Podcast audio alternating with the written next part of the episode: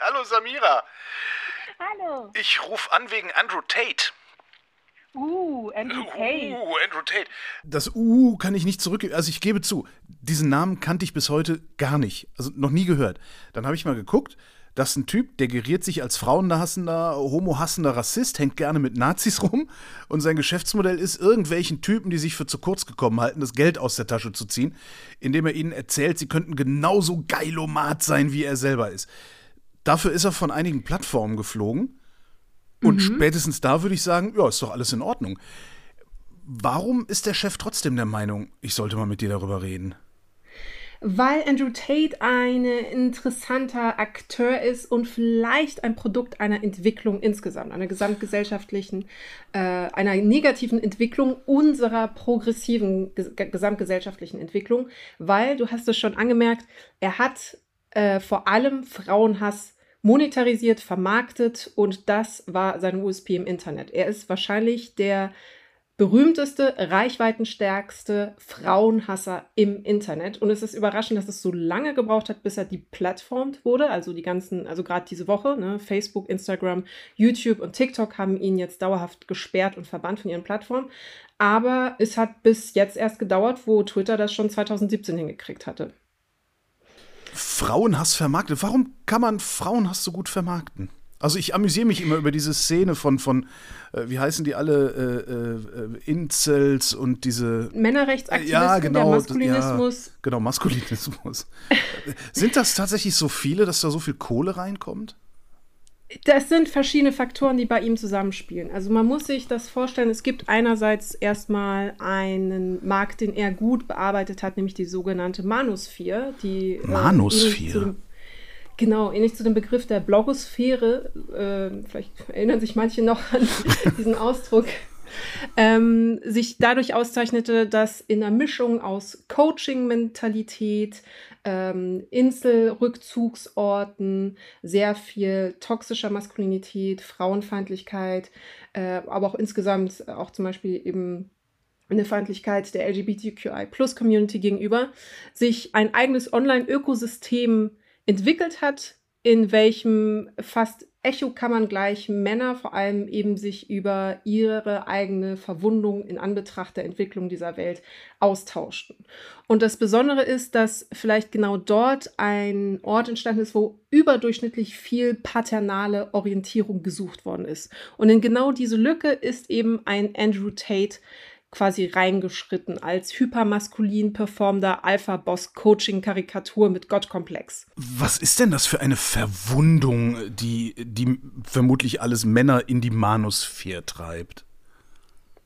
Man muss vielleicht ein bisschen historisch zurückgehen. Es gab nämlich schon vorher Figuren wie Andrew Tate und anhand dieser Figuren kann man vielleicht zeigen, was das für eine Gegenbewegung sozusagen zu MeToo war, die da entstanden ist, als diese Männerrechtsaktivisten, also diese toxischen Männerrechtsaktivisten, Ja. das möchte ich noch be betonen und separieren, das sind ja wirklich alles extreme und irgendwie sehr radikal frauenfeindlich denkende Menschen. Absolut. Es gibt Ähm, auch, muss man, muss man auch sagen, es gibt auch Männerrechtsaktivisten, äh, die durchaus berechtigte Anliegen haben. Da geht es dann um so Sorgerechtsfragen und sowas alles. Genau, Ja, genau, ja, genau. Scheidungsrechte Genau, und so. genau. Ne? Einfach Gleichberechtigung. Man müsste auch eigentlich genau. immer nicht, genau.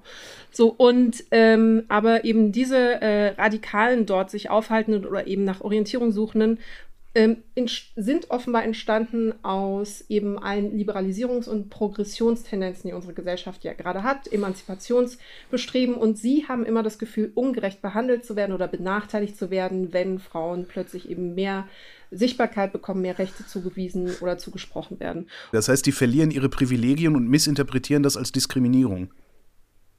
Exakt. Und nicht nur als Diskriminierung, sondern als systematische Unterdrückung. Oh. Also ähm, die Idee ist, und die hat eben Andrew Tate so fast perfektioniert verbreitet, dass äh, Frauen, weil sie Frauen sind, eigentlich viel, viel privilegierter sind. Sie bekommen Aufmerksamkeit, sie bekommen Schutz, sie bekommen alle Männer, die sie haben wollen, wohingegen, und das ist eben die Verletzung, auf die er dann immer rekurriert und sagt, und mit meinen Coaching-Kursen könnt ihr das dann überwinden, äh, wir Männer werden erstmal nicht gesehen. Männer sind unsichtbar in der heutigen Welt, in der heutigen Gesellschaft.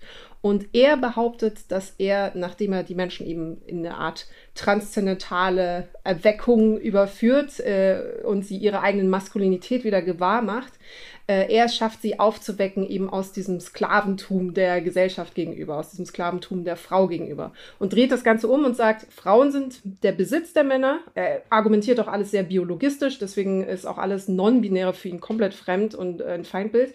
Frauen sind der Besitz der Männer, Frauen sind selber schuld, wenn sie vergewaltigt werden. Was? Frauen haben sich dem Mann unterzuordnen. Das hat er auch gesagt, das war das, äh, der Hauptgrund, warum er von Twitter gesperrt worden ist. Und äh, Frauen können abgerichtet und von dem Mann, von dem starken, virilen Mann geprägt werden. Und das, noch ein Zitat von ihm, führt dazu, dass er zum Beispiel nur mit 18-, 19-Jährigen schlafen möchte oder lieber mit 19-Jährigen schlafen möchte, weil die kann er noch mit seiner Männlichkeit prägen, wohingegen die anderen Frauen ja schon einmal verbraucht worden sind von den Männern. Und er ist in der Tradition von, es gibt zum Beispiel diesen anderen äh, Dan Bilzerian, der ähm, sich auszeichnete als ähm, hypersexualisierter Playboy, der diesen Lebensstil, so ein junger Hugh Hefner äh, mit Autos, Villen und immer Frauen an seiner Seite ähm, als Bild propagiert hatte. Dann gab es Rouge Valizadeh, das ist auch so ein Coaching-Guru. Also das ist wirklich alles so eine große, große Bubble, bestehend aus Pickup-Artists, Coaching-Leuten. Ich wollte gerade fragen, ist das die, die, die 20er-Jahre-Version der Pickup-Artists, über die wir vor 20 Jahren gelacht haben? Ja, das hat, ist eine Weiterentwicklung der Pickup-Artists, weil ähm, nun geht es gar nicht mehr darum, sich für die Frau attraktiver zu machen durch irgendwelche NLP-Manipulationstechniken oder der Frau einzureden, dass man so ein Alpha-Status-Männchen ist, äh, das begehrenswert ist, sondern es geht darum, die Frau wieder zurückzuführen auf einen Minderheitenstatus im Vergleich zu sich als Mann und dadurch hat man dann als Mann eben mehr Anrechte auf diese Frau. Das heißt, es ist eigentlich noch schlimmer, es ist eine Rückentwicklung zurück. Also der Pickup-Artist versucht zumindest, also zumindest wirklich mit sehr, sehr vielen Anführungszeichen, eine Form von serieller, von seriellem Charme sozusagen ja, ja. immer abzurufen, mit Hilfe von schrecklichen Pickup-Lines. Und quasi äh, den romantischen Erfolg reproduzierbar zu machen. So reproduzierbar, dass er einfach mit möglichst vielen Frauen dann eben interagieren äh, kann und oder auch einfach Sex haben kann. Aber ein Andrew Tate verbreitet eben noch dazu, das ist eigentlich gar nicht nötig. Man muss sich die Frau, also man muss selber zum Alpha-Männchen werden, zum Boss äh, werden und dann kommt die Frau sowieso, aber die Frau ist sowieso ein Anrecht des Mannes.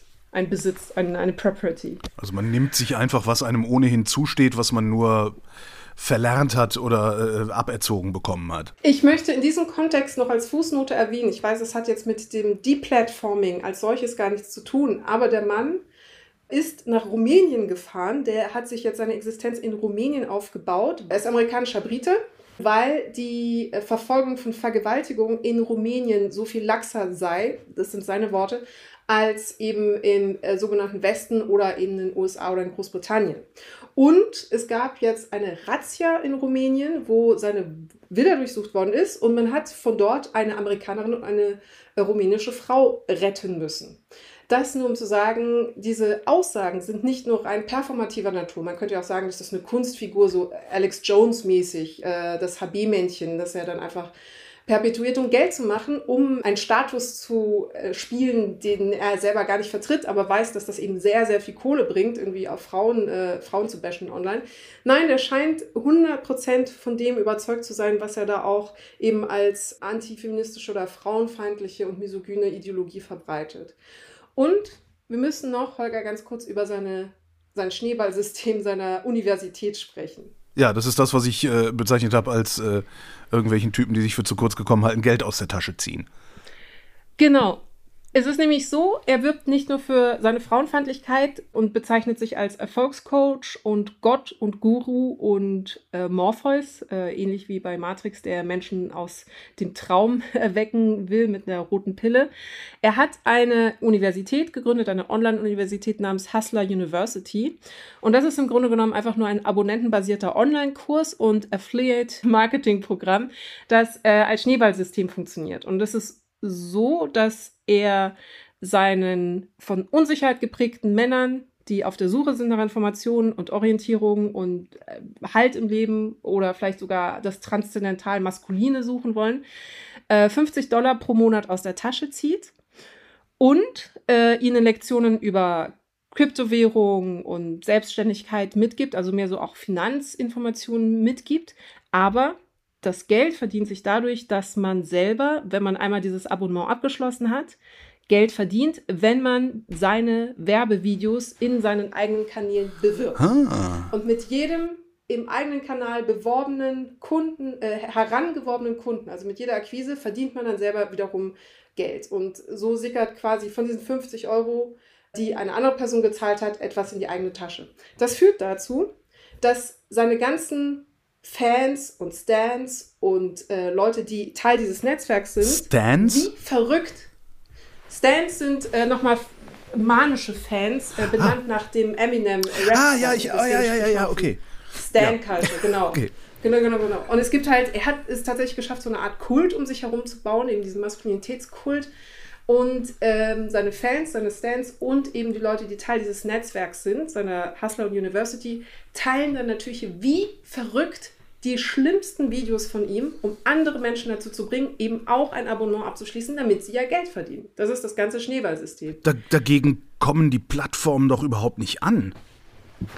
Überhaupt nicht, überhaupt nicht, weil dadurch äh, eine Armee an, eine Fanarmee entsteht, die dein Produkt, deine Worte, deine Ideologie, deine Politik wirklich in alle Ecken des Internets hinein propagiert und aber auch ein ökonomisches Interesse daran hat, dass das möglichst viele Menschen dann sehen, weil sie ja selber mit daran verdienen an diesem Netzwerk.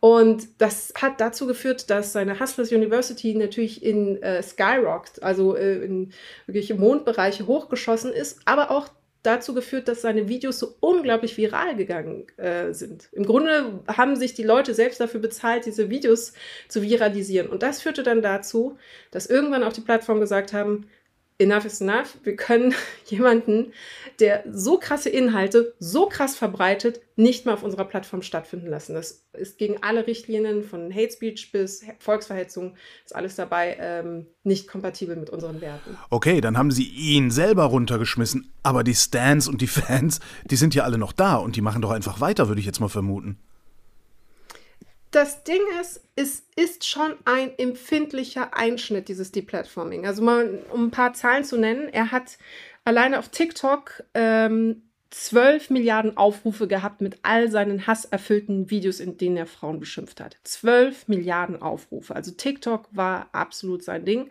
Aber auch auf, äh, auf Twitter hat er 4 Millionen Follower gehabt. Auf Instagram 4,7 Millionen Follower. Auf YouTube 800.000 Abonnenten. Und er gehörte zu den Menschen, die mehr bei Google researched wurden als Kim Kardashian und Donald Trump zusammen. Was? Sprich, wow. Es, wow. es ist unglaublich. Also dieser Mann hat sich tatsächlich erfolgreich, das muss man auch rein deskriptiv feststellen, erfolgreich ein wirklich megalomanes Imperium aufgebaut, verteilt auf diesen verschiedenen Plattformen. Das bedeutet, wenn diese Plattformen nicht mehr zur Verfügung stehen, auch nicht mehr Werbung machen können für seine Universität, weil die Clips nicht geteilt werden können, dann fällt ein enormer Markt sozusagen für ihn weg, ein, eine, enorme ein Einnahmequelle. Die Fans können auch nicht trotzdem die Videos weiterhin teilen. Naja, aber er kann die Videos ja auf seiner eigenen Plattform, er kann einfach eine blöde Webseite machen, da kann er die Videos verbreiten und seine Fans können die Videos von da holen und wieder auf die alten Plattformen schieben. Also es geht ihm viel Geld verloren, aber äh, vernichten wird ihn das nicht. Vernichten wird ihn das nicht. Also da gibt's, es gibt ja auch Alternative. Also kann, ich habe mich auch schon gefragt, warum er noch kein Telegram gegründet hat. Er hat stattdessen jetzt ein eineinhalbstündiges äh, Last Message Video bei YouTube irgendwie noch verbreiten können. Und es ist interessant, weil sein Video nicht mehr da ist, aber natürlich sehr viele Mirror-Videos, also sehr viele Leute, die einfach eine Kopie davon äh, angelegt haben mit ebenso hohen äh, Klickzahlen. Also man kann sehen, dass die Leute das alle sehen wollen. Und ich frage mich, wann er entweder seine eigene Plattform gründet, das würde ich ihm total zutrauen, die äh, Andrew Tate äh. Also er nennt übrigens seine Ergüsse, seine Weisheiten Tate Speech, was ich auch sehr frappierend und äh, passend finde. Und ich kann mir vorstellen, vielleicht kommt irgendwann eine Plattform mit dem Namen Tate Speech. Was kann man jetzt mal, völlig ungeachtet der Inhalte, äh, die der da verbreitet, ähm, und dass anständige Menschen sowas vielleicht gar nicht sehen wollen oder auch nicht wollen, dass das verbreitet wird, ich kann ja dieses Geschäftsmodell auf jeden beliebigen Inhalt ausrollen. Mhm. Und die Plattformen können sich dagegen, die können sich dagegen im Grunde nicht wehren. Ähm, wie, wie, wie sollen die das Problem lösen? Also klar, Schneeballsysteme sind aber erstmal illegal, also in den meisten Ländern ja auch verboten, das kann man äh, schon mal festhalten. Und die Frage ist, womit du versuchst, deine Akquise, deine Kundenakquise in diesem Kontext sozusagen zu leisten.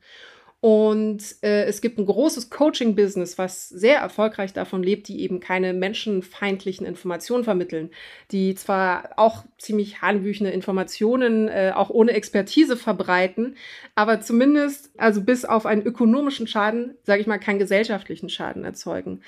Und die leben sehr erfolgreich auf TikTok, auf Instagram. Also wenn man einmal durch äh, die, die Timeline scrollt, bekommt man mindestens so ab jedem vierten Video irgendwie einen äh, Lebenshilfstipp, ja.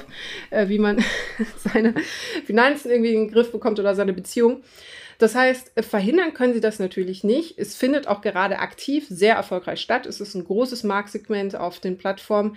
Zum Problem wird es, wo sich die Plattformen eben dazu ethisch, verantwortungsbewusst, aber auch juristisch verhalten müssen oder legalistisch verhalten müssen, ist es, wenn eben äh, Gren also äh, gesetzliche Grenzen überschritten werden, aber auch eben jede Form von Sittlichkeit, wie eben Hate Speech, Volksverhetzung, Aufruf zu Gewalt. Und es ist auch wichtig zu sagen, bei Andrew Tate wurde ihm festgestellt, seine Aussagen, das finde ich interessant, seine Aussagen sind eine implizite Aufruf, ein impliziter Aufruf zu Gewalt gegen Frauen. Das heißt, er wäre, er wäre auch juristisch zu belangen, weil das wäre jetzt die nächste Frage gewesen. Wie, äh, wenn wir jetzt mal diese Plattform als ja, integralen Bestandteil unserer Gesellschaft verstehen, wie würden wir als Gesellschaft das in den Griff kriegen, dass diese Andrew Tates überhaupt nicht erst hochspülen und äh, so groß werden können? Das heißt, der müsste ja sofort, weiß ich nicht, wegverhaftet werden oder, oder, oder was mhm, auch immer. Mhm. mhm. Das sind zwei Bewegungen im Grunde. Ich habe dir am Anfang gesagt, es, es scheint ein Mensch zu sein, der geboren ist aus einer bestimmten Entwicklung von äh, hardcore-radikalen Männerrechtsaktivisten, die sich verletzt oder gekränkt fühlen durch eine immer liberalisiertere Gesellschaft. Das bedeutet aber auch gleichzeitig, dass offensichtlich keine mh, Identifikationsangebote und Orientierungsangebote gestellt werden für orientierungslose Männer, die sich dann so einem Andrew Tate hinwenden. Ich fand interessant, dass äh, manche Kommentatoren auch gesagt haben, Andrew Tate hat im Grunde genommen eine Art digitale Vaterfigur als Archetyp eingenommen mhm. und ihn dann auch mit Jordan Peterson beispielsweise. Oh, den kenne ich, äh, ist auch so eine Wurst, ja. ja, und er ist aber, er verintellektualisiert das Ganze ja, ja, natürlich. Macht es natürlich nicht äh, besser und auch nicht, auch nicht schlauer. Ja, hm. Genau, genau, genau. Weil im Grunde die, die, die Mechanik ist dieselbe. Also äh, beide geben sozusagen äh, orientierungslosen Menschen ein Playbook des, der eigenen Existenz. Ein, also buchstäblich ein Handbuch, in dem Regeln stehen, wie sie ihr eigenes Leben als Mann am besten bewältigen können. Und ähm, diese Popularität dieser digitalen Vaterersatzfiguren die Orientierungslosen sind, auf, sind schon auf der Suche nach einem autoritären Charakter und der wird ihnen da geboten? Der wird ihnen da geboten, nicht mal zwangsläufig nach einem autoritären Charakter im klassischen Sinne, sondern nur nach Orientierung und das ist ein Nebenprodukt autoritärer Charaktere. Und da findet, glaube ich, diese Verwechslung statt. Ähm, Im Grunde muss es kein autoritärer Charakter sein, aber ein autoritärer Charakter gibt automatisch immer Orientierung, weil es Teil des Autoritärseins ist, weil einfach Regeln vorgegeben werden. Es kann also jeden treffen. Es, es, muss nicht jemand sein, der schon aus Familienverhältnissen kommt, in denen der autoritäre Charakter vorgelebt wurde und der jetzt auf einmal sich in der liberalen Welt nicht mehr äh, zurechtfindet, sondern es kann halt jeden treffen. Selbst jemand, der aus der liberalen Familie kommt, findet dann da Orientierung. Sozialpsychologisch gibt es Komponenten und Marker und Ident ähm, Indikatoren, die bewirken, dass man anfälliger ist für diese Art von Selbstradikalisierung oder auch stochastischen Terrorismus oder eben einfach nur Manipulation. Also wenn es zum Beispiel eine ökonomische Situation, äh, Menschen, die ihren Job verlieren in den USA, wurde da eben eine gute Querschnittstudie gemacht, haben nochmal eine andere Anfälligkeit dann für Verschwörungsmythen. Viele Verschwörungserzählungen haben auch ein misogynes Moment, ein, meistens ein, äh, oder immer, so gut wie immer ein antisemitisches Moment oft ein äh, rassistisches Moment, äh, die Migranten nehmen uns die Jobs weg und die Frauen und eben ein, ein, misogynes Moment. So, das geht miteinander einher und das heißt, es gibt natürlich Faktoren, die das ähm, befeuern, aber das größte, das größte Problem ist in, gerade im Bereich der Manosphere, um auch der Red Pill Bubble oder der Black Pill Bubble äh, in Bezug auf eben die rote Pille bei Matrix, wo es um einen Erweckungsmoment geht, ist, dass dort ein homogener Raum unglücklicher Menschen entsteht, die wie in einer Art digitalen Locker Room sich gegenseitig ihre, eigene, ihre eigenen Wunden präsentieren und dementsprechend das Feindbild Frau mehr und mehr perpetuieren und dann dankbar annehmen, wenn da jemand kommt und sagt, ja, die ist nämlich äh, blöd und ihr seid toll und ich gebe euch jetzt Anweisungen und Anleitungen, wie ihr wieder starke Männer werdet in dieser männerfeindlichen Welt. Das heißt, das ist der eine Aspekt und der andere, ähm, der eine Aspekt ist also wieder darüber nachzudenken, was für Identifikations Figuren, was für Identifikationsangebote und Orientierungsangebote man insgesamt den Geschlechterrollen, wenn wir in Geschlechterrollen denken wollen, machen kann, insbesondere eben Männern oder jungen Männern, äh, gerade junge, äh, also Jungs und Teenager waren besonders anfällig für Andrew Tate äh, oder waren viel in seinem Zielpublikum, damit sie nicht das Bedürfnis haben, sich eben so komplett durchgedrehten, durchgeknallten äh, Vaterersatzfiguren hinzuwenden und einfach eine eigene äh, eine eigene Emanzipation erfahren in ihrem Mannsein, in ihrem Jungensein oder in ihrem Männlichsein. Aber was kann das denn für ein Angebot sein? Also mit Sicherheit nicht das, was ich mache, nämlich ich mache mich im Wesentlichen drüber lustig, weil ich irgendwoher gelernt habe, mich in einer ständig ändernden Welt äh, trotzdem zurechtzufinden. Äh, wie kann so ein Angebot seriöserweise aussehen? Es gibt, es gibt natürlich auch positiv Beispiele in einfach der Popkultur, Sportler beispielsweise, die ähm, ein, äh, also man, es klingt fast albern, das zu sagen, die aber ein demokratisches, progressives, inklusives Weltbild vermitteln. Und da haben wir in der Popkultur oder in der Musik haben wir natürlich auch eben Angebote. Ähm, ich finde Harry Styles Entwicklung gerade, äh, Harry Styles Musiker und Schauspieler, der äh, sehr aus seinen Geschlechterstereotypen ausbricht und sehr experimentell mit seinem eigenen Geschlecht umgeht in seiner künstlerischen Performance zum Beispiel interessant. Der hat, es gibt jetzt auch einen großen Diskurs um ihn herum in den USA, wie, ähm, wie sehr man ihm in Anführungszeichen dafür loben soll, dass er Geschlechterstereotype aufbricht, weil das natürlich auch schon andere Musiker gemacht haben, wie Queen oder ähm, David Bowie ähm, oder Boy George und so weiter. Aber es gibt natürlich auch einfach ähm, Positivbeispiele, auch wenn wir jetzt uns die Weiterentwicklung der Disney-Filme angucken, wo auch eben bestimmte Rollenbilder früher sehr markant ausgebildet worden sind. Oder die Videospielszene, die nochmal ganz massive Entwicklungsschritte gemacht hat in Bezug auf ein progressives Denken, das nicht so starr in biologistisch geprägte Geschlechterrollen ähm, eingefahren ist. Also es ist keine richtig gute Antwort, weil es nicht konkret ist, aber wir sind im Prozess und wir sind auf dem Weg dorthin und wichtig ist, ähm, glaube ich, ähm, Jungs und Männer, bei denen man das Gefühl hat, ihnen fehlt ein gerade irgendwie ein Resilienzmoment, eine Widerstandsfähigkeit in Bezug auf die Krisen in der Welt und sie das Gefühl haben, sie können nicht ihre Maskulinität so richtig äh, erfahren oder spüren, zu sagen, nein, es ist alles okay. Männer und Frauen sind okay. Und Non-Binäre auch. Samira El-Wasil, vielen Dank. Danke dir, Holger. Und das war Holger ruft an für diese Woche. Nächste Woche reden wir wieder über Medien und bis dahin gibt es über Medien zu lesen auf übermedien.de.